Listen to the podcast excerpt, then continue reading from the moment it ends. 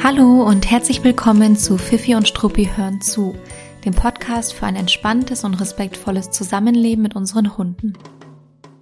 Ich bin Gloria und ich freue mich, dass du hier bist und zuhörst. Ich bin seit über acht Jahren in der Verhaltensberatung und im Hundetraining tätig und ich bin die Gründerin von Fifi und Struppi, einer Learning-Plattform mit Webinaren zu vielfältigen Themen rund um eine gewaltfreie und ganzheitliche Hundeerziehung. In der heutigen Folge hörst du mal wieder nicht nur mich, sondern ich bin im Gespräch mit Tine Lange von Fair Dogs. Tine ist eine ganz tolle Hundetrainerin, die auch bereits auf Fifi und Struppi Webinare gehalten hat und ich schätze sie total für ihr ganzes Wesen und ihr tiefes Fachwissen. Und genau dieses teilt sie in dieser Folge mit uns, denn Tine spricht über neue Erkenntnisse und neue Perspektiven, die sie selbst erst vor kurzem auf einer Fortbildung einnehmen durfte. Und es geht ganz grob um das Thema Belohnungen und um es etwas detaillierter anzukündigen, es geht darum, was dahinter stecken kann, wenn ein Hund keine Futterbelohnung annimmt oder diese nicht zuverlässig annimmt. Und das, worüber wir im Laufe des Gesprächs gesprochen haben, ist nicht nur für all jene Betroffene interessant, sondern liefert tatsächlich nochmal einen ganz neuen Blick auf das Thema Futterbelohnungen und ich freue mich, wenn ihr reinhört. Tine wird außerdem am 25.11. selbst wieder ein Webinar auf Fifi und Struppi geben und da wird es darum gehen, wie du es schaffst, deinen Hund ganz individuell und für ihn passend zu belohnen und zu motivieren, auch in schwierigen Situationen. Äh, alle Infos dazu verlinke ich dir natürlich in den Show Notes und jetzt wünsche ich dir ganz viel Spaß mit unserem Gespräch. Hi Tine, ich freue mich total, dass du mal wieder zu mir in den Podcast reinspringst. Wie lange ist es denn jetzt her? Ich weiß es gar nicht, war es März? Oder Februar, irgendwie sowas um den Dreh, glaube ich, als du das letzte Mal hier warst. Also schön, dass du wieder hier im Podcast bist. Danke, dass ich wieder da sein darf. Ich äh, darf ja wieder gleich doppelt da sein im Podcast und im Webinar.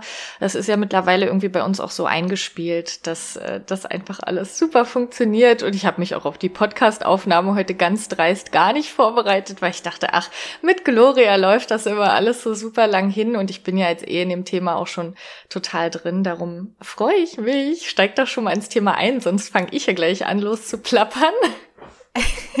ich merke schon, ganz motiviert und euphorisch. Mhm. ähm, ich habe mich insofern auf unsere Folge und unser Gespräch vorbereitet, dass ich mir dachte, okay, äh, womit wollen wir ins Gespräch einsteigen? Woran wollen wir uns ein bisschen entlanghangeln? Und ähm, dein Webinar Ende November wird ja um das große Thema Motivation und Belohnung gehen. Da können wir äh, später nochmal konkreter drauf eingehen, weil das klingt jetzt natürlich irgendwie riesengroß. Ähm, aber was wir uns, äh, was ich mir so ein bisschen rausgepickt hatte für heute und womit ich gerne einsteigen würde ins Gespräch, wäre so dieses absolute Klassiker-Thema.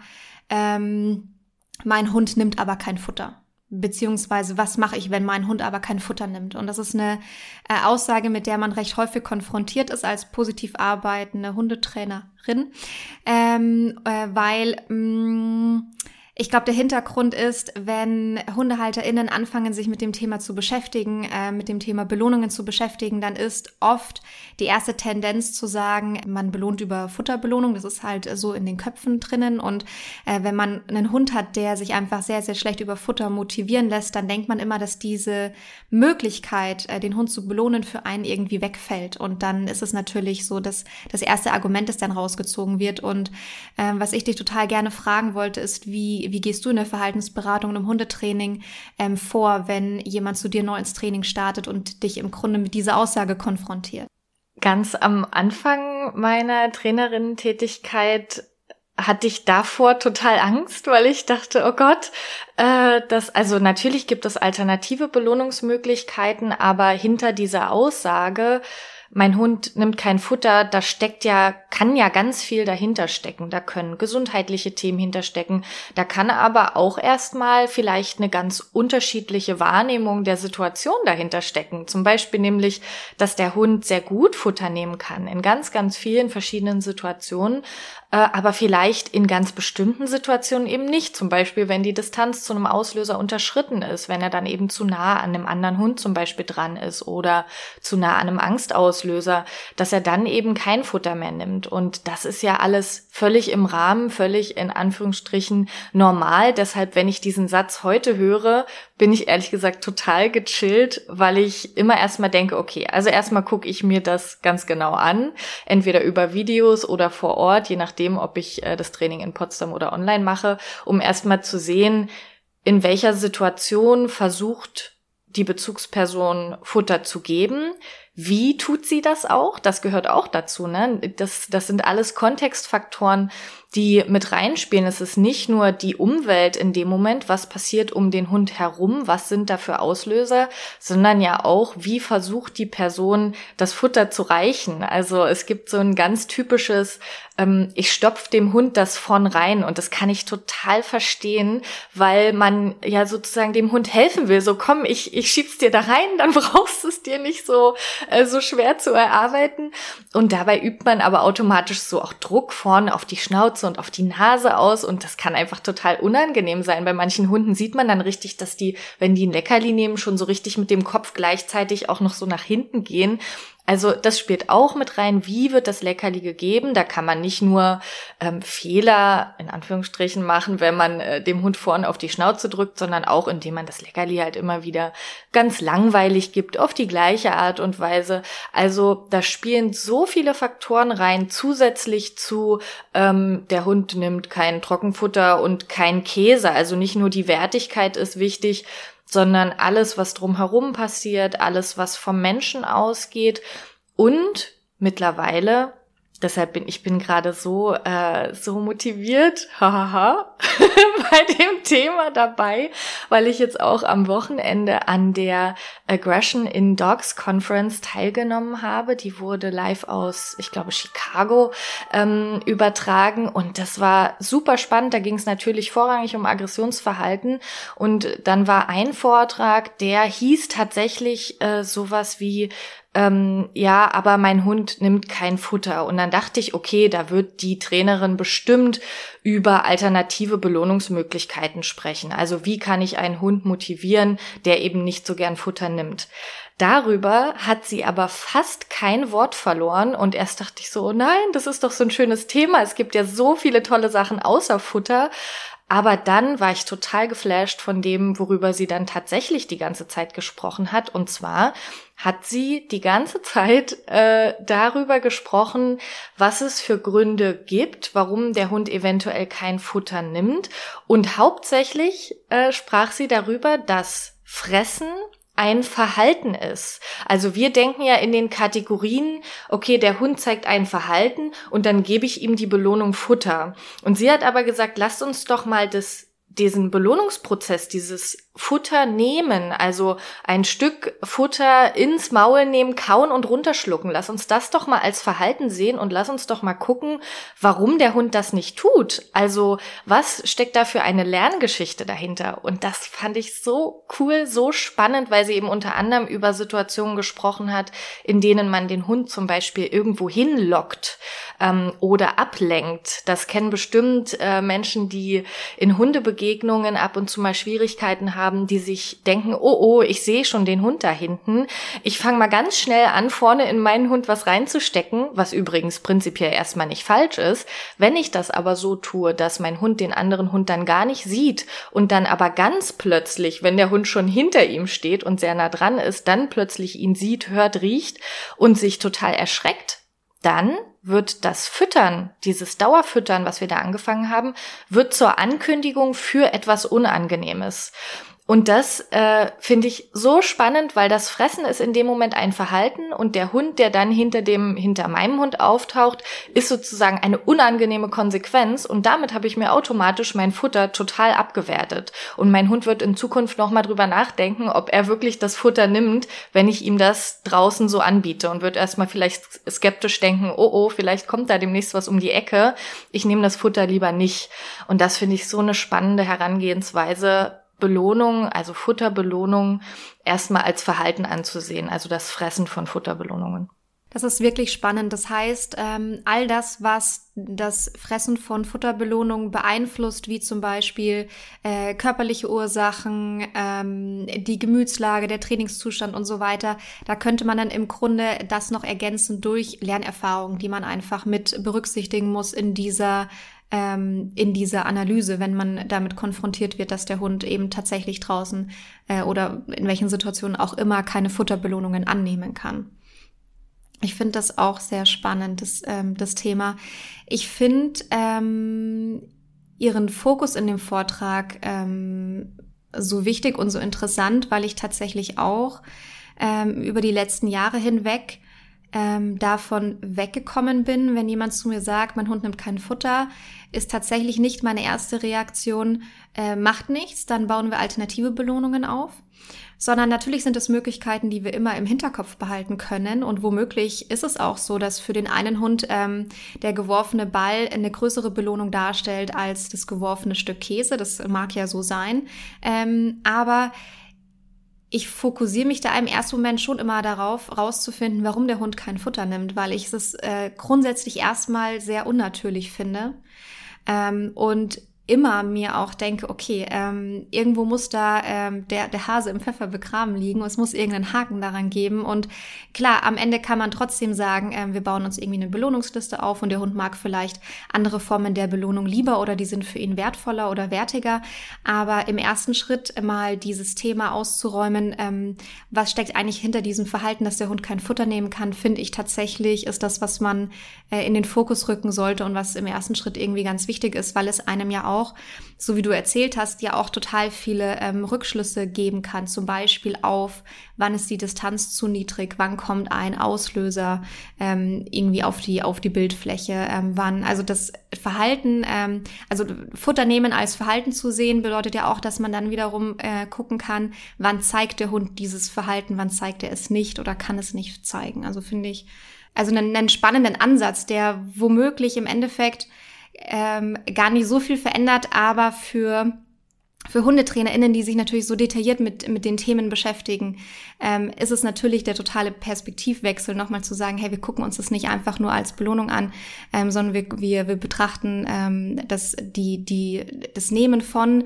ähm, von Futterbelohnungen als Verhalten. Also finde ich find einen total spannenden Ansatz. Absolut. Und sie ähm, hat auch, also sie hat quasi so, glaube ich, zwei Thesen, würde ich sagen, aufgestellt, die mir auch nochmal verdeutlicht haben, warum sie das jetzt auch so wichtig findet. Also man könnte ja, wie gesagt, auch alternativ sagen, ach, wir machen einfach andere Belohnungsmöglichkeiten.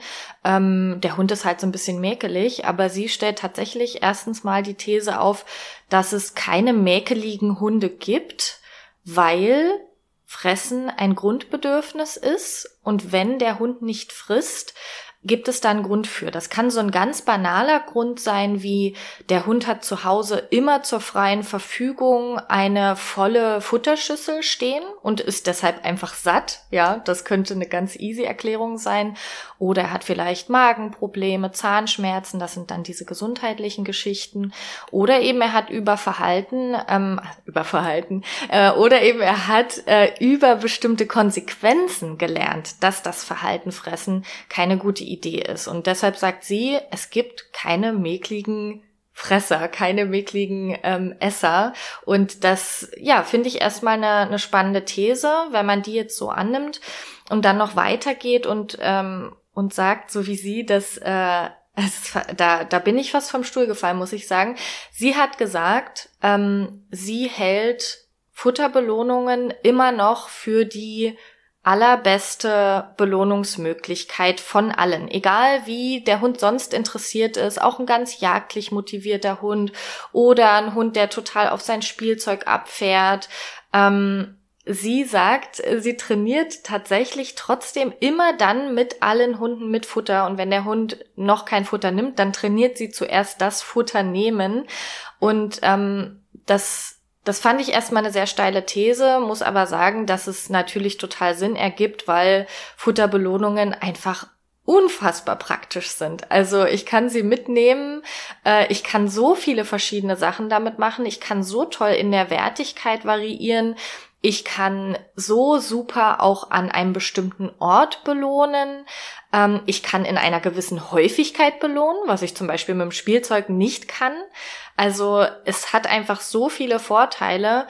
Und diese steilen Thesen äh, ja, haben bei mir definitiv nochmal zu so einem Perspektivwechsel geführt, dass ich da jetzt bereit bin, auch nochmal mehr Gedanken zu investieren in, warum nimmt der Hund jetzt kein Futter und dann aber nicht zu sagen, okay, das muss jetzt halt nur das Futter sein, sondern dazu kommen natürlich noch die ganzen anderen tollen Belohnungsmöglichkeiten. Ähm, aber irgendwie, ich habe das Gefühl, ich war auch so begeistert von diesem Vortrag, weil äh, es irgendwie auch so mein innerer Wunsch ist, mit Futter zu belohnen. Mir macht selber total Spaß. Ich ähm, habe auch das Gefühl, dass es den Hunden und den Menschen auch total Spaß macht. Ich glaube, für uns Menschen ist das auch so befriedigend, weil wir können den Keks da reingeben und dann wird der aufgegessen und man sieht irgendwie, ja, es schmeckt und der Hund nimmt auch den nächsten Keks noch. Es ist einfach was, was total Spaß macht und dann eben zeitgleich auch noch so super effektiv genutzt werden kann. Hat sie denn ihre These, dass ähm, sie immer noch am liebsten mit Futter belohnt, auch damit begründet, dass es sehr praktisch in der Anwendung ist? Oder hat sie es hauptsächlich damit begründet, dass, ähm, keine Ahnung, wie das äh, Belohnungszentrum im Gehirnfutter verwertet im, im, beim Hund? Also aus wel welche Perspektiven hat sie damit einfließen lassen? Ähm, es war eine Kombination aus einerseits, dass es so praktisch ist, genau, also dass man es äh, super punktgenau und auch eben in einer bestimmten Häufigkeit einsetzen kann. Ähm, und das zweite war auch, äh, da bin ich mir jetzt nicht mehr sicher, ob ich das selber dazu gedichtet habe oder ob sie das auch so gesagt hat, aber letztendlich ähm, ist ja nicht das Futter selbst die Belohnung, sondern das, was mit dem Futter passiert. Und ich kann Futter ja ganz toll auch in andere Belohnungsmöglichkeiten einbauen. Also wenn ich einen jagdlich motivierten Hund habe, kann ich auch mit Futter Belohnungen gestalten, die für den total cool sind, weil da zum Beispiel Hetzen mit drin ist oder weil da Lauern mit drin ist oder weil da Zerfetzen mit drin ist. Und äh, deshalb es sind die Möglichkeiten quasi unbegrenzt. Äh, und deshalb, äh, ja, ich, wie gesagt, für mich war es ein bisschen eine Bestätigung. Ich versuche vorsichtig zu sein, mich nicht zu sehr in das Futterthema reinzustürzen, weil ich glaube, dass es auch wichtig ist, nochmal diesen Wunsch wahrzunehmen, oh, ich will aber nicht immer mit Futter belohnen. Also wenn das jemand zu mir sagt, ähm, dann würde ich jetzt nicht als erstes sagen, ja, musst du aber, so gewöhn dich dran, sondern dann kann man noch mal gemeinsam gucken, wo kommen vielleicht deine Vorurteile oder deine Unsicherheiten auch her, dass du das mit Futter eigentlich nicht so gern möchtest, weil es wird dann vielleicht als Bestechung empfunden oder so. Sowas kann man dann noch mal klären. Aber generell kann ich diese, diese Bedenken total verstehen, weil ich glaube, dass es auch teilweise gesellschaftlich geprägt ist. Ja, dein Hund, der muss das doch aus Liebe tun und äh, nicht immer den Keks. Also ich wurde auch schon öfter, ich belohne ja selber meine Hündin Millie sehr, sehr gerne mit Futter und wurde da auch schon öfter mal drauf angesprochen unterwegs. Na, der hat ja Hunger oder ähm, da, da gibt's aber eine Menge oder da will ich aber auch mal einen Keks abhaben oder so. Also da wird man auch von Nicht-Hunde-Menschen drauf angesprochen und das wurde mir auch schon öfter von Kundinnen erzählt, dass Leute im Vorbeigehen dann auch, ja, auch so blöde Sachen sagen wie, ja, geht das auch ohne Kekse oder so. Und das, äh, ja, ist sehr schade. Ja, es ist immer wieder interessant, wie die Umwelt sich in solche Themen einmischt, gell? Es ist irgendwie, wär, wäre es ja schon mal wert, eine eigene Podcast-Folge dazu aufzunehmen. Irgendwie, da kommt man ja tatsächlich nie, nie drum herum. Also, und egal halt, was gesagt wird. Also, meine Hündin ist gestern, vorgestern ein bisschen langsamer hinter mir gelaufen. Wir waren am Anfang vom, Spazier, vom Spaziergang und ich wusste ganz genau, was gerade mit ihr los ist. Also es war ein reines Motivationsthema aus einem, also eine ganz bestimmte Kleinigkeit halt und die man halt weiß natürlich, wenn man seinen Hund kennt und sind halt auch ähm, so zwei Fußgänger vorbeigegangen und meinten dann, ach, ist es schon müde?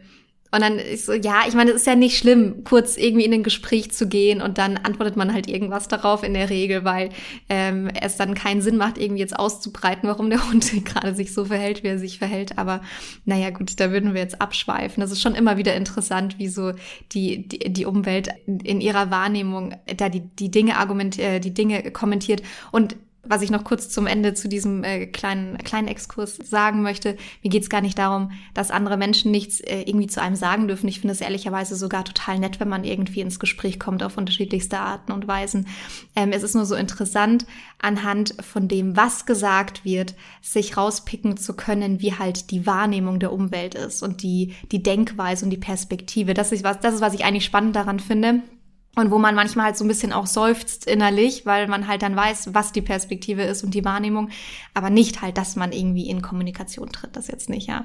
Aber das stimmt, das wird irgendwie auch mit, ähm, wenn man mit, also hochfrequent mit Futter belohnt wird, das auf jeden Fall kommentiert, so, oder gerne mal kommentiert, ja. Ja, und ich finde, auch da äh, können wir eigentlich wieder den Belohnungsprozess als Verhalten sehen und zwar mal aus der menschlichen Perspektive. Ich als Mensch nehme ein Stück Futter aus meiner Futtertasche, gebe das meinem Hund und dann kommt ein anderer Mensch und sagt, na, äh, das sind aber ganz schön viele Kekse, die der Hund da kriegt. Das ist doch für mich auch eine unangenehme Konsequenz. Und auch das müssen wir doch bedenken, dass das auch Einfluss auf unser Verhalten hat und auch Einfluss darauf hat, dass ich dann vielleicht in einer anderen Situation, also ich jetzt persönlich nicht, weil ich da ähm, äh, ja mich davon nicht so beeinflussen lasse, zumindest nicht in meinem Verhalten. Es hat sicherlich Einfluss auf meine Gedanken und meine Emotionen, aber ich werde deshalb nicht mein Verhalten verändern. Aber andere Personen dann vielleicht sagen, oh, ähm, dann belohne ich jetzt hier mal nicht mit Futter, weil ich sehe gerade, dass jemand zuguckt und ich will ja nicht wieder wie die Keksewerferin aussehen. Und das ist so schade. Also das, das darf man nicht vergessen, dass auch das dazu beitragen kann, dass der Mensch dann sagt, ja, ich möchte aber nicht immer mit Futter belohnen. Das, ähm, da, da fühle ich mich nicht wohl mit. Das soll der Hund eben aus Liebe machen. Und äh, das ist ja, das ist eigentlich schade, dass das, dass man dann so beeinflusst werden kann von außen. Aber wie gesagt, mich beeinflusst das auch emotional. Ähm, ich hatte gestern eine Situation, da wollten wir aus dem Fahrstuhl aussteigen und ähm, da habe ich den Mann, der da stand, der stand eigentlich direkt quasi vor der Fahrstuhltür und dann habe ich ihn gebeten, doch noch mal einen Schritt zur Seite zu gehen, damit wir rausgehen können. Und dann guckte er so ein bisschen kritisch und meinte, was hat der denn? Äh, und dann habe ich gesagt, ach, die hat nur Angst. Und dann ist er auch den Schritt zur Seite gegangen und dann konnten wir auch rausgehen. Und das hat mich noch eine Weile beschäftigt, weil ich dachte, ähm, was hat der denn steht für so ein gewisses Unverständnis, auch für, ja, warum, äh, warum ist der, ich sage jetzt übrigens immer der, weil natürlich alle Menschen immer sagen, der Hund. ähm, warum ist der denn immer noch so ängstlich? Und ähm, das, das beeinflusst mich schon, dass ich natürlich dann auch, äh, dass das auch auf mein Selbstbild übergeht. So, was denken die Leute wohl, warum ich hier mit so einem ängstlichen Hund immer noch durchs Haus schleiche? Und wir haben für uns eine total super Lösung gefunden. Also wir kommen damit mittlerweile echt gut klar. Wir können hier gut ausweichen und die meisten Leute sind auch super lieb und offen und interessiert. Aber wenn sowas gesagt wird, ist das für uns selber schon erstmal eine unangenehme Konsequenz, die sich dann ja auch aufs Verhalten auswirken kann. Ja, zu 100 Prozent. Also ich kann alles zu 100 Prozent so und unterschreiben, was du gerade gesagt hast. Also angefangen von, es beeinflusst einen, wie viel Futter oder wie häufig man mit Futter belohnt, weil es äh, beobachtet und beäugt wird von außen. Aber auch zum Beispiel, wie laut spricht man mit dem eigenen Hund. Ähm, also ich ertappe mich auch selber dabei, dass ich halt anfange, leise zu sprechen oder zu flüstern, ähm, wenn ähm, halt Menschen in der Umgebung sind und ich aber irgendeine Form von Unterstützung oder Anleitung geben möchte. Ähm, das finde ich schon ganz interessant. Also, dass man da unterschiedlich äh, laut, und ich meine jetzt nicht äh, mit Lautsprechen schreien, sondern halt in normaler, äh, in, in normaler äh, Lautstärke sprechen. Ähm, da, da mhm. muss ich übrigens gleich mal einhaken, weil da, das ist ganz, ein ganz tolles Beispiel für dein Verhalten. Ähm, lautes Sprechen wurde wahrscheinlich bestraft sozusagen von außen, dadurch, dass Leute dich dann vielleicht komisch angeguckt haben oder so. Und bei mir ist es zum Beispiel genau andersrum. Ich habe auf jeden Fall mindestens zwei Verstärker für lautes Sprechen gehabt, denn äh, mir ist es schon öfter passiert, dass andere Menschen, die, wenn ich Menschen mit Hunden öfter begegne, da ist es mir schon mehrmals passiert, dass bei der zweiten, dritten oder vierten Begegnung die Menschen viel netter waren zu ihren Hunden, weil ich dann immer so laut Millie lobe und sage, wie toll sie das macht. Und ähm, dann haben die auch angefangen, so nett mit ihren Hunden zu sprechen. Das war natürlich für mich ein totaler Verstärker, dass ich dachte, ja super, das mache ich jetzt immer. Und dann noch, wenn ich Signale etwas lauter ausspreche, ganz besonders so etwas wie wir gehen hier lang oder wir warten äh, oder wir gehen hier rüber. Äh, damit sende ich auch automatisch an andere Menschen die Information, dass wir jetzt ausweichen oder dass wir eben hier warten. Ja, das, da ist einfach das zum Glück so, dass ich relativ intuitive Signale gewählt habe, die auch für andere Menschen dann verständlich sind, die also gleich die Info geben, wir sind jetzt hier außen vor und das ist für mich deshalb ein Verstärker, weil Millie ja Angst vor anderen Menschen hat, vor Fahrradfahrerinnen und so und wenn die dann auch ein bisschen ausweichen, ist das natürlich für uns total super. Deshalb spreche ich sehr häufig sehr laut mit ihr, was bestimmt auch viele Leute komisch finden, aber das war noch nicht, äh, wurde noch nicht genug bestraft bei mir. Das ist witzig, dass du das sagst. Ja, du hast recht, ich mache es auch, wenn andere anfangen, ihre Hunde unfair zu behandeln. Das triggert mich ähm, wenn die irgendwie einfach nur vorbeigehen und ich mir auch denke, ach, damit die jetzt irgendwie auch nicht auffallen, dann kann es sein, dass ich leiser werde. Wenn ich beobachte, dass andere ihre Hunde unfair behandeln, dann bin ich so plötzlich unf unfassbar nett, ja, und äh, leite eben mit sehr, sehr netten Worten an. Gut, das mache ich ja immer, ich bin immer nett zu meinem Hund, aber äh, dann nochmal äh, in, in doppelter Lautstärke.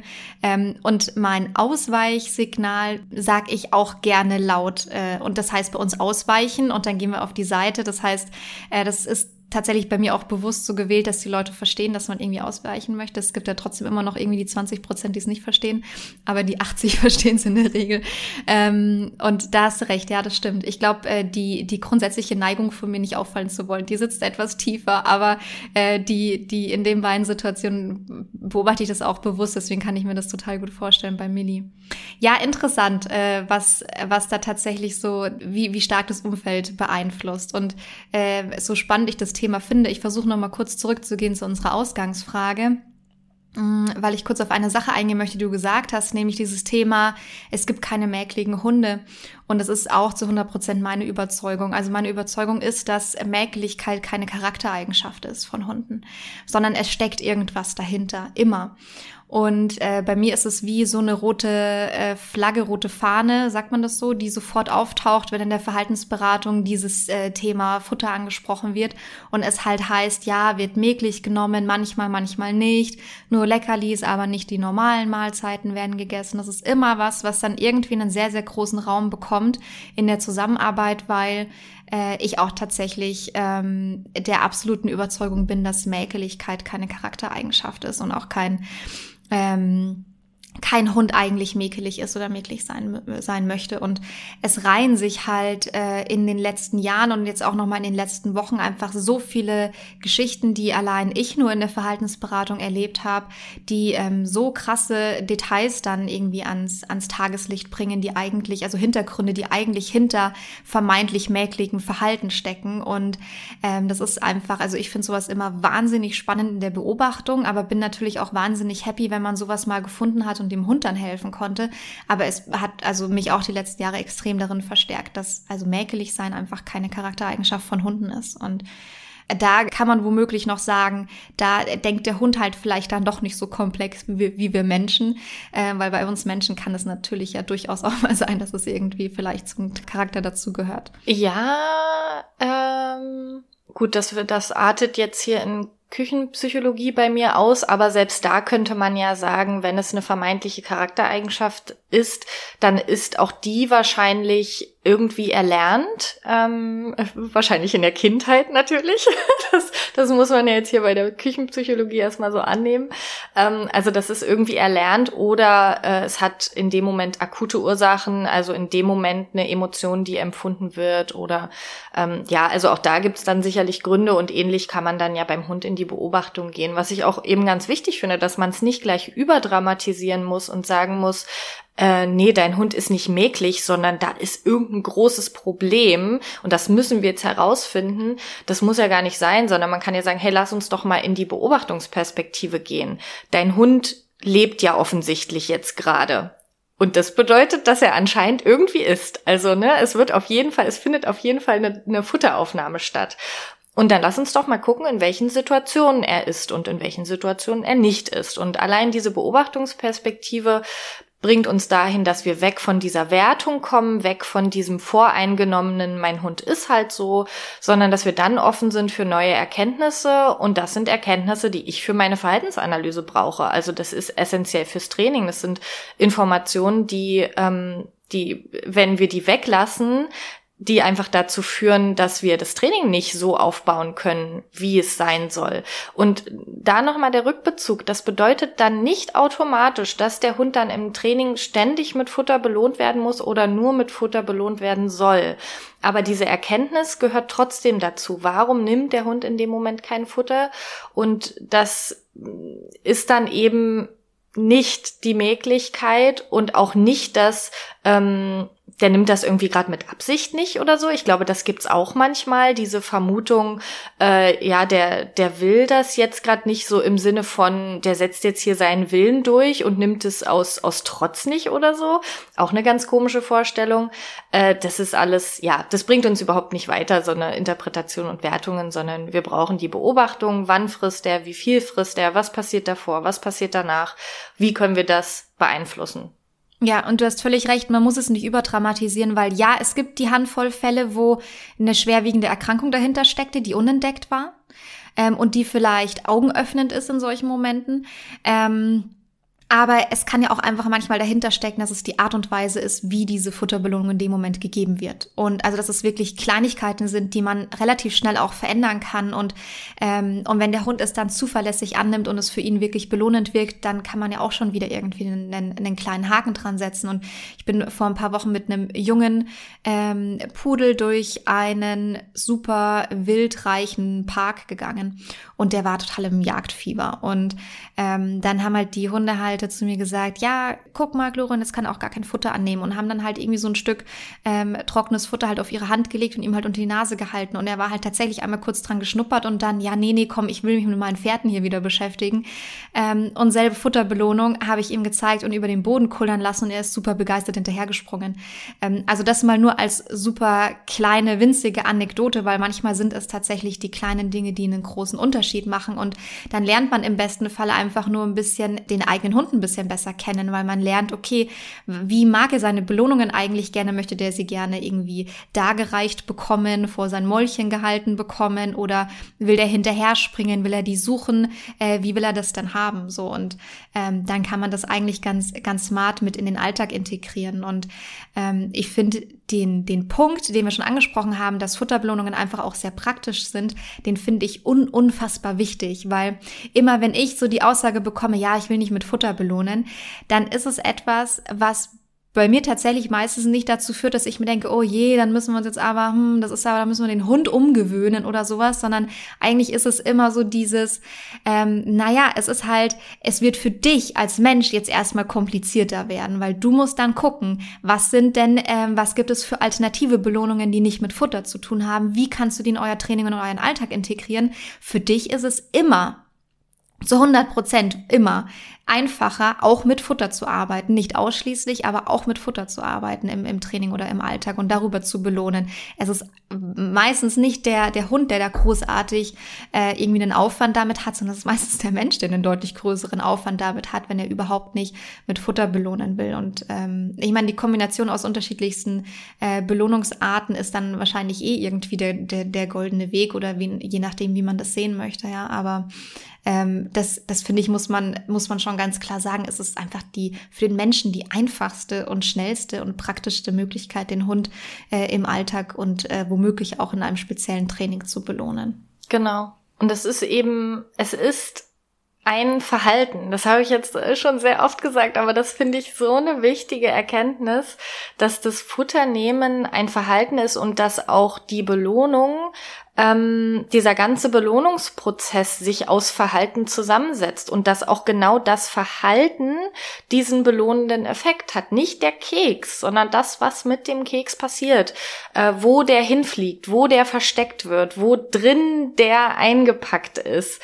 ähm, wo der draufgelegt wird, äh, ob der kullert oder springt oder was auch immer der Keks macht äh, oder ob der eben, wie ich vorhin schon erwähnt habe, belauert werden kann und dann haben wir noch zusätzlich die Möglichkeit, auch in der Qualität, also in der, ähm, ja, sagen wir jetzt mal, ob es eben so ein Stück Trockenfutter oder ein Stück Käse ist, da auch noch zu variieren.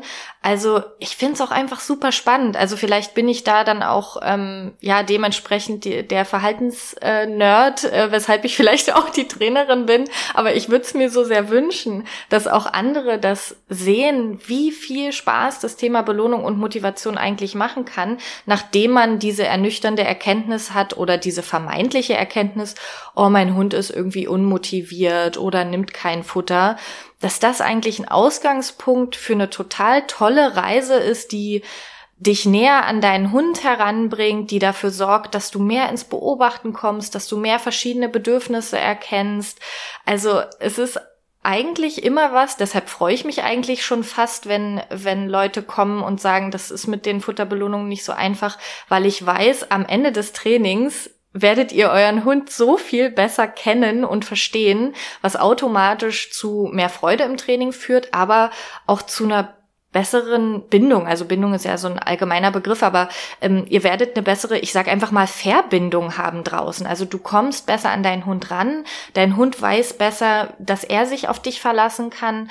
Ähm, das ist eigentlich so ein großes Thema. Also Belohnungen beeinflussen so viele verschiedene Bereiche im Training, dass es eigentlich das immer wert ist, da nochmal zu gucken, warum nimmt mein Hund bestimmte Belohnungen, warum nimmt der andere nicht und wie kann ich im Training auch immer wieder kreativ werden und neue Sachen finden. Und da geht's dann eben nicht nur um die Belohnungsliste und um Futter, sondern da geht's auch ganz allgemein und das ist vielleicht jetzt nochmal so, ein, so eine kleine Info, die dann nachher im Webinar natürlich nochmal ganz ausführlich besprochen wird.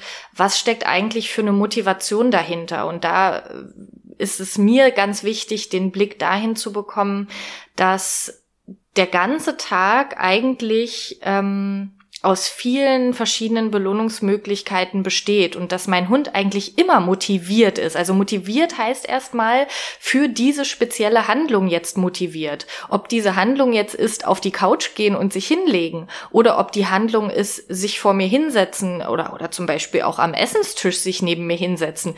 Da ist ganz viel Motivation da, ja. Also Motivation nur isoliert draußen zum Beispiel in Hundebegegnungen oder so anzugucken, äh, bringt uns leider überhaupt nicht weiter, denn wenn wir anfangen wollen, bestimmte Alternativverhalten gemeinsam zu trainieren, um die Kooperation zu stärken, dann müssen wir auch gucken, an wie vielen verschiedenen Momenten unser Hund am Tag sich wofür gerade selbst motiviert und inwiefern wir diese Motivation dann nutzen können, auch fürs Training.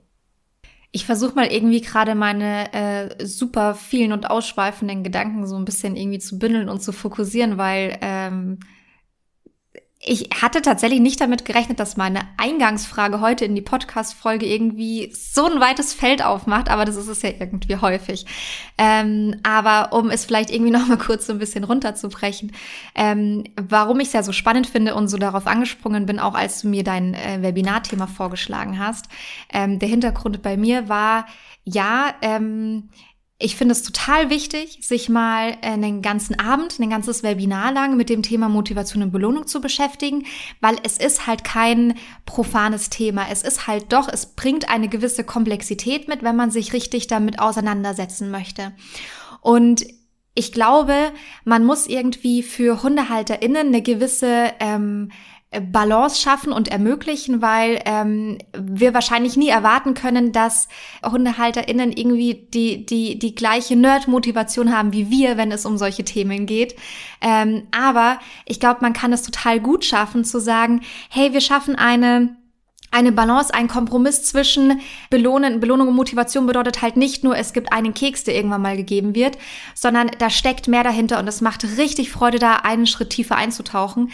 Und für alle, die dann halt doch nicht auf die Nerd-Ebene kommen möchten, kein Problem. Die zwei Schritte tiefer tauchen halt, halt nur die ein, die Bock haben, zwei Schritte tiefer einzutauchen. Aber wenn man einfach nur mal sagt, wir tauchen den einen Schritt tiefer ein und wir gucken uns wirklich mal an, was steckt hinter dem Thema ähm, Belohnung und Motivation und es steckt halt so, so, so viel mehr dahinter, als nur einen Keks zu geben, ähm, dann hat man, glaube ich, auch äh, wirklich die Chance, wie du schon gesagt hast, da mit, gemeinsam mit dem Hund dran zu wachsen, auch die, die Verbindung zu verstärken, aber auch sich total viel Freude und Motivation selbst in den gemeinsamen Alltag zu holen, weil der Fokus natürlich auch darauf ausgerichtet wird. Und das bedeutet einfach nicht oder muss einfach nicht bedeuten, dass man wie ein Weihnachtsbaum behangen mit verschiedensten Belohnungen nach draußen gehen muss, was glaube ich oft die Angst von HundehalterInnen ist und was auch nicht meine eigene persönliche Überzeugung ist. Jetzt habe ich das Glück, dass mein Hund sehr klein ist, dann sind die Mengen irgendwie auch kleiner und so. Ähm, aber ich verstehe, dass man nicht ähm, overengineert, ausgestattet nach draußen aufbrechen möchte, wie auf so eine Mission, ja.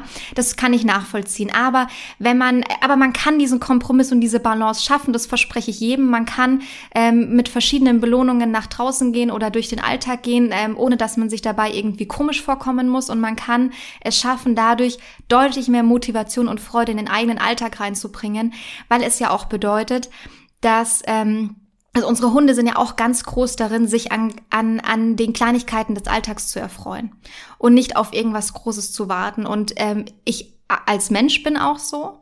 Ähm, ich erfreue mich viel mehr als äh, an alltäglichen Kleinigkeiten als zum Beispiel an großen Geschenken. Ähm, das ist natürlich manchmal auch ein bisschen komisch oder es äh, trifft natürlich manchmal auch so ein bisschen auf, auf, auf Widerspruch oder auf komische äh, Blicke. Aber man kann mich tatsächlich ähm, mehr erfreuen, damit mir ähm, aus dem Nichts heraus irgendwie eine, eine kalte Colaflasche mitzubringen, als äh, keine Ahnung mir ein sündhaft teures äh, Geschenk zu machen. Das ist irgendwie halt so bei mir in meinem Alltag. So und früher war es Überraschungseier, die haben mich irgendwie immer äh, bis aufs Maximum belohnt im Alltag, aber das ist dann irgendwie weggefallen, als ich aufgehört habe, halt irgendwie tierische Produkte zu essen. Aber ähm, das sind so Kleinigkeiten, die, die ähm, zum Beispiel meinen Alltag halt total aufwerten und mein Leben aufwerten. Und Hunde denken ja eigentlich auf eine sehr ähnliche Art und Weise. Es gibt ja keinen Hund, der ähm, irgendwie auf das große Geschenk oder das, äh, die, die Riesenbelohnung ähm, wartet, ähm, sondern es sind ja irgendwie diese, diese kleinen alltäglichen Freuden, die da äh, eigentlich den ganzen Tag über zelebriert werden. Und was mir halt gerade nochmal zusätzlich so bewusst wird durch unser Gespräch, ich glaube, dass man dadurch im Umkehrschluss sich selber ganz schön viel Freude in den Alltag äh, holen kann, wenn man da sich ein bisschen drauf fokussiert und äh, dann natürlich auch irgendwie einen, einen glücklichen Hund sieht und einen motivierten Hund sieht. Absolut, das sind die schönsten äh, Vorteile am gewaltfreien, positiven, bedürfnisorientierten Training, dass man ja erstens immer auf der Jagd nach dem erwünschten Verhalten ist. Also, dass man wirklich einen ganz tollen Blick dafür bekommt, was der Hund alles gut macht und diese kleinen Schritte in die richtige Richtung auch wertzuschätzen. Und dann, und das ist vielleicht dann die Erweiterung dessen und vielleicht auch die, ähm, die Glühlampe, nee, Glühbirne, wie auch immer, die über den Köpfen jetzt hoffentlich aufgrund dieses Podcasts auch aufgeht, dass auch das Riesenfreude bereitet, wenn ich auf einmal in der Umwelt ganz viele Verstärkungsmöglichkeiten sehe. Also wenn wir das Wort Belohnung jetzt mal einfach durch Verstärker ersetzen, dann bekommt man vielleicht auch nochmal einen anderen Blick dafür, dass nicht dieses Belohnung, finde ich, das hört sich immer so an, äh, das ist zwar nicht so, aber es hört sich so an, als müsste das dann von uns aus unserer Tasche kommen, so ungefähr. Und wenn wir aber auf der Suche nach Verstärkern sind, dann ist das auch nochmal dieser positive Blick, was findet mein Hund eigentlich alles toll und nicht nur toll im Sinne von aufregend, mega, super, so wie du gerade die teuren Geschenke genannt hast, sondern die Kleinigkeiten. Wo fühlt er sich im Alltag hingezogen? Es gibt bestimmte unangenehme Dinge, die unsere Hunde versuchen zu vermeiden und es gibt gewisse angenehme Dinge, die unsere Hunde gerne tun. Und da zählen auch so ganz, ganz banale Sachen dazu wie irgendwo hingucken.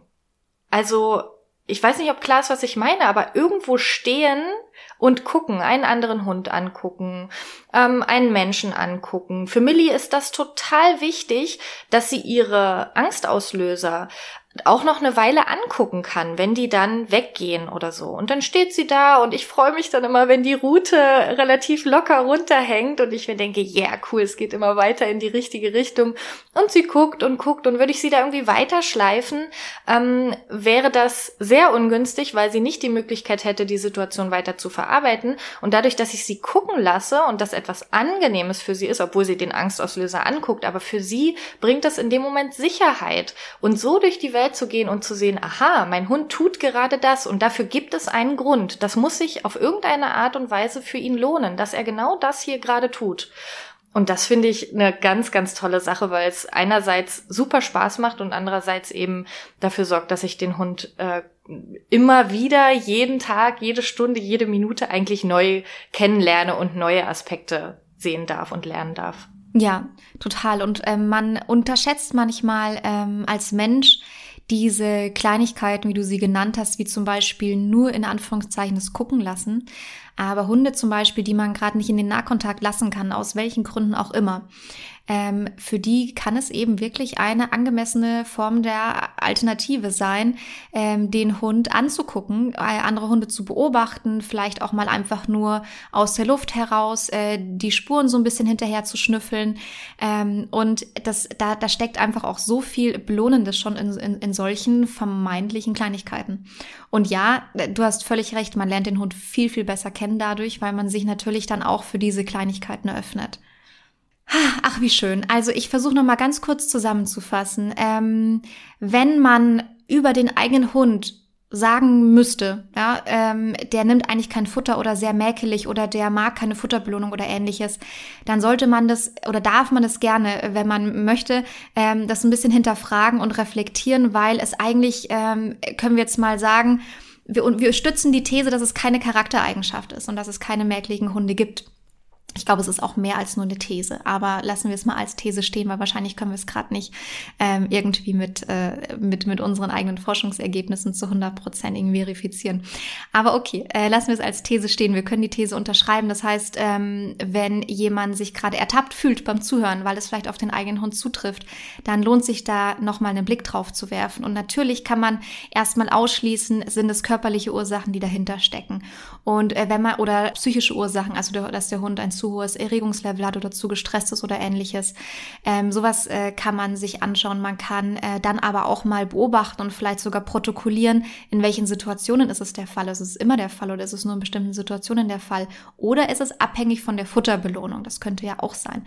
Ähm, und dann kann man das mal so ein bisschen beobachten und kann in so eine kleine äh, Forscherrolle reingehen ähm, und versuchen irgendwie so die, die Situation zu erforschen und zu analysieren ähm, und kann sich das tatsächlich dann auch notieren, wenn, wenn man da irgendwie sehr strukturiert vorgehen möchte. Und, und dann kann man eben, und das ist, glaube ich, der große, ähm, der große Aufruf von dir heute und der große Hinweis von dir heute, sich eben auch anschauen, stecken womöglich Lernerfahrungen dahinter. Ja, einfach mal diese Perspektive einzunehmen, dass das Annehmen von Futter ein Verhalten darstellt ähm, und nicht nur äh, als Belohnung zu sehen ist. Und dann kann man eben auch sagen, steckt, äh, steckt eine Lernerfahrung dahinter und ertappt man sich womöglich auch dabei, dass man sagt, oh ja, ich habe hin und wieder versucht, meinen Hund abzulenken und dann ist doch irgendwie der andere Hund von hinten drauf draufgesprungen, weil er dann irgendwie zu nah war oder was auch immer passiert sein mag. Ähm, all diese Dinge kann man so für sich abklopfen und, ähm, und dann kann man total gerne ergänzend andere Formen von Belohnung und Verstärkern suchen, die im Alltag existieren, um im Grunde eine Situation zu erzeugen. Was wäre das Ziel? Ähm, der Hund kann zuverlässig Futterbelohnung nehmen. Es gibt aber auch noch eine Reihe von anderen Belohnungen und Verstärkern, die ähm, am, im besten Fall sogar easy umzusetzen sind im Alltag und ähm, sich super einfach integrieren lassen und irgendwie so den den ganzen, ein, den, den ganzen gemeinsamen Alltag dadurch äh, aufbrechen und verschönern, so peu à peu. Also sich da irgendwie auch die Möglichkeit zu schaffen, kleine Verstärker und Belohnungen im Alltag zu integrieren. War das, war das gut zusammengefasst? Du nickst. Das war total genial. Ich äh, bin ganz beeindruckt. Wir haben über so viele verschiedene Sachen gesprochen. Ich finde, du hast das toll zusammengefasst. Ich muss natürlich jetzt äh, wieder noch was hinzufügen, weil ich da jetzt meinen Mund nicht halten kann und gerade noch so einen Gedanken hatte ähm, den ich weiterführen möchte, den du genannt hast, und zwar in die Beobachtungsperspektive zu kommen und zu so einer kleinen Forscherin zu werden und äh, sich auch Dinge zu trauen. Also vielleicht bestimmte Dinge, die man im Training tut, auch so ein bisschen als Experiment oder Test anzusehen. Ähm, ich sage jetzt mal ganz drastisch, du könntest jetzt heute anfangen, in der ganzen nächsten Woche ähm, dir Futterbelohnungen zu versauen, indem du sie immer wieder zum Ankündiger für unangenehme Dinge tust. So, das wäre ziemlich ähm, blöd, aber wenn du das tun würdest, dann hättest du im Anschluss wieder die Möglichkeit, das umzudrehen. Also das finde ich so schön, um sich nochmal zu vergegenwärtigen, dass man da eigentlich keine Berührungsängste haben braucht. Das heißt jetzt nicht, dass man vielleicht wie wild im Training alles kreuz und quer macht, aber um da diese Berührungsangst noch mal ein Stück weit runterzuschrauben. Ähm, wir können uns jetzt Futter versauen, wenn wir bestimmte Sachen im Training machen. Wir können aber genauso am nächsten Tag dann auch wieder anfangen, Futter wieder aufzuwerten. Genauso wie Futter eine unangenehme Konsequenz haben kann, kann Futter auch eine angenehme Konsequenz haben. Und deshalb ist es ja total sinnvoll, diesen Forscherinnenhut aufzusetzen und zu sagen, hey, ich guck mal, ich beobachte mal, ich probiere mal, ich schaue, was dann dieses Experiment zur Folge hat und äh, kann dann mein Training auch wieder anpassen. Aber dürfen wir das als Gedankenexperiment sehen oder gibst du uns tatsächlich die Hausaufgabe mit, die nächsten Tage und Wochen Futterbelohnung für unsere Hunde zu versauen? Vielleicht ist es sinnvoller, wenn ich euch die Hausaufgabe mitgebe, mal rückblickend zu gucken, wo ihr hier und da vielleicht Futter schon versaut habt. Das passiert üblicherweise in den Momenten, wo man versucht, irgendwie zu locken. Ähm, wenn ich das Futter zum Locken benutze und dem, den Hund in eine unangenehme Situation bringe oder etwas Unangenehmes folgt, dann habe ich in dem Moment Futter ein Stück weit entwertet. Wenn ich also in der Tierärztinnenpraxis bin und mein, Fut mein Hund mit dem Futter auf den Tisch hochlocke, also sagen wir jetzt mal, der Tisch wird runtergefahren und der Hund kann draufspringen, ähm, dann versaue ich mir das Futter damit. Wenn ich aber mein Signal hoch oder was auch immer, damit er draufspringt, gebe, und ihm dann das Futter gebe, dann habe ich erstmal dieses Verhalten belohnt, muss aber dann immer noch berechnen, dass wenn jetzt die Tierärztin anfängt, äh, an dem Hund irgendwelche Sachen zu machen, dass auch das wieder Auswirkungen darauf hat, dass er vorher das Futter bekommen hat. Ähm, also da vielleicht einfach nochmal so ein bisschen investigativ, ohne sich selbst jetzt was vorzuwerfen, denn ehrlich gesagt, hier und da machen wir das, also mache auch ich das sicherlich, dass ich Futter benutze, obwohl danach vielleicht was Unangenehmes kommt, weil es gerade eine Notfallsituation ist. Aber immer wenn ich es planen kann, sollte ich versuchen zu bedenken, könnte ich mir hiermit jetzt gerade das Futter abwerten? Und für, deshalb vielleicht das als Hausaufgabe. Denkt doch nochmal zurück, wann habt ihr euren Hund vielleicht in die Dusche reingelockt zum Duschen mit Futter und dann abgeduscht? Ähm, und die Alternative dazu, falls sich jetzt Leute fragen, ja, aber wie soll ich es denn sonst machen? Die Alternative dazu ist immer, danach zu belohnen. Und das ist bei Dingen, die länger dauern, wie zum Beispiel Duschen, wenn der Hund sich in was ganz Tollem äh, gewälzt hat, wird das schon schwierig. Ja, also da muss ich dann mit Medical Training gucken, wie kann ich das in kleine Schritte unterteilen. Aber wenn die Kacke schon am Hund dran ist, dann ist es vielleicht auch zu spät und dann muss ich in den sauren Apfel beißen und auch damit leben, dass das Futter ein Stück weit abgewertet wird. Aber da vielleicht einfach rückblickend nochmal gucken, wo wurde es schon abgewertet, das auch gerne ähm, vielleicht verschriftlichen und gerne mit eurer Trainerin teilen, weil das wirklich super wichtige Erkenntnisse gibt äh, und Aufschluss darüber gibt, was wir jetzt für Möglichkeiten haben, um das Futter wieder aufzuwerten. Und äh, bei mir ist es der in der Vergangenheit zum Beispiel das Anziehen des Geschirrs gewesen, um da vielleicht mal so einen kleinen Hinweis zu geben. ähm, Sehr schön. Du hast schon deine halbe Hausaufgabe erledigt. Na, Sehr Dank. gut, Gloria. Also Geschirr anziehen, in die Dusche locken, ins Auto locken, Tierarzt, das sind, glaube ich, so Klassiker, wo sowas tatsächlich passieren kann. Oder auch, was du vorhin schon gesagt hast, das Ablenken in Hundebegegnungen, die man dann aber leider vielleicht doch irgendwie nicht so kontrollieren kann, wie man sie vielleicht kontrollieren wollte. Äh, ich würde noch was ergänzen zu der Hausaufgabe, damit es so eine erfüllte Hausaufgabe mit 1 plus und Sternchen ist. Das wäre ähm, die Anmeldung zu deinem Webinar. Das könnte irgendwie im Zuge der Hausaufgabe auch noch erfolgen. Äh, magst du uns noch so einen kleinen Ausblick, Einblick äh, geben, äh, was, was man so erwarten kann in deinem Webinar? Hast du da noch Lust drauf, das kurz zusammenzufassen? Super gern. Also der Aufbau richtet sich insgesamt äh, nach drei Hauptthemen. Äh, ich möchte gern besprechen, was ist eigentlich der Zusammenhang und der Unterschied zwischen Motivation, zwischen Bedürfnissen und zwischen Belohnungen. Also was ist eigentlich was und wie nutze ich das im Training? Und da möchte ich einerseits eben schauen, wie hängt das zusammen?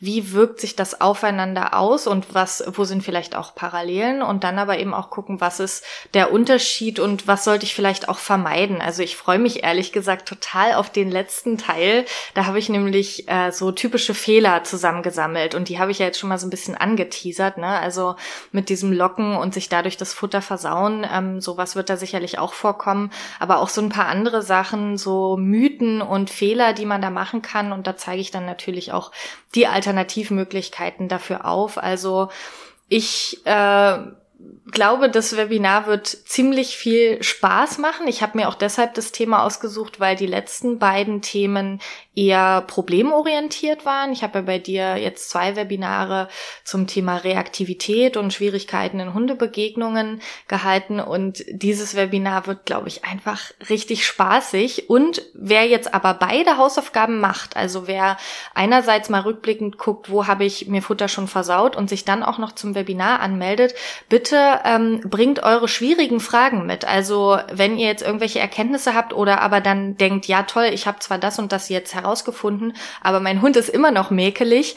Da freue ich mich ehrlich gesagt auch, auch drauf, dass ich dann zur Forscherin werden darf, denn am Ende des Webinars gibt es ja immer noch die Möglichkeit, Fragen zu stellen und bringt mir gern bitte eure schwierigen Fragen mit. Da, da freue ich mich sehr drauf. Das wird, glaube ich, ähm, ziemlich spaßig und ziemlich aufschlussreich und ähm, ich freue mich dann eben auch auf den Austausch am Ende, weil mich das ja auch bereichert. Ne? Immer wenn so eine so eine Aufgabenstellung kommt, ich habe hier ein Problem und äh, gib mir jetzt mal bitte die Lösung dafür, obwohl ich natürlich in dem Moment nicht individuell beraten kann, das ist in einem Webinar nicht möglich, aber da zusammen noch mal drauf zu gucken, zu schauen, woran kann es liegen, was gibt's für Lösungsmöglichkeiten, macht mir immer sehr Spaß am Ende. Und die, ich weiß auch nicht, was das ist bei dir, aber da sind immer so coole Leute äh, im Webinar, dass es einfach auch immer so eine lustige lustige Runde ist irgendwie. Die, ich finde die Fragen immer total, total toll und spannend am Ende.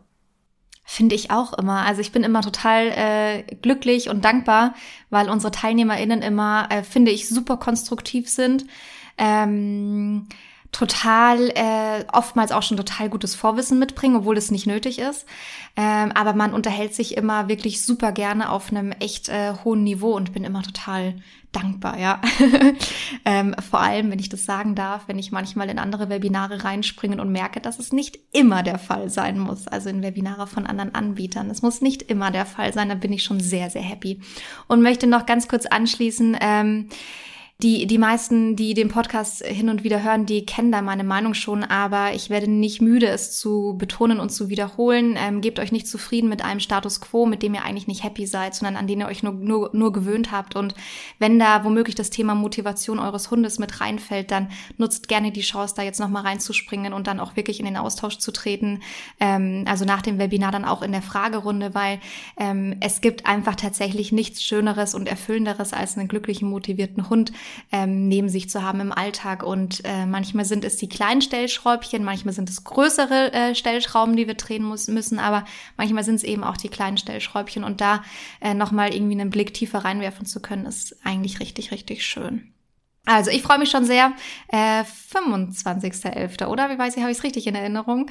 Oh, oh. oh, oh. Das ist jetzt die genau. mangelnde Vorbereitung. Ich weiß es leider aus dem Kopf nicht, aber ich denke, du wirst es in die Folgenbeschreibung mit reinpacken und äh, vielleicht gleich auch noch den Link zur Anmeldung. Und wir teilen es natürlich auch nochmal auf unseren Instagram-Seiten. Also, du guckst nebenbei nochmal nach. Ich glaube, das wäre schon ganz gut, wenn wir das hier nochmal äh, ganz sicher ganz abschließend sicher. Ja. sagen können. Es ist der, es ist der 25.11. Okay, und super. ich schreibe natürlich äh, Datum und Link in die Show Notes und ansonsten findet's man, findet man es auch auf der Website und auf Instagram. Vielen lieben Dank, Tine, dass du da warst. Ich freue mich schon sehr auf das Webinar.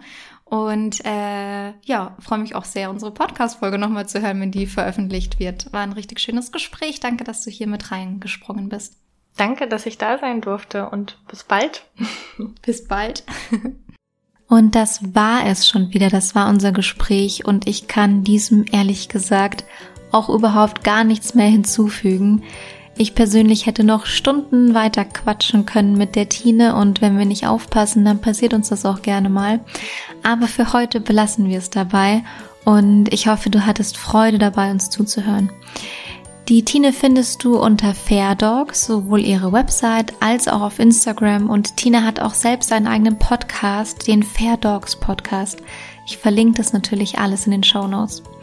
Und mich findest du wie immer unter @fifi und Struppi auf Instagram und per Mail direkt an gloria@fifi und Struppi.de. Und jetzt wünsche ich dir erstmal eine gute Zeit und bis zum nächsten Mal.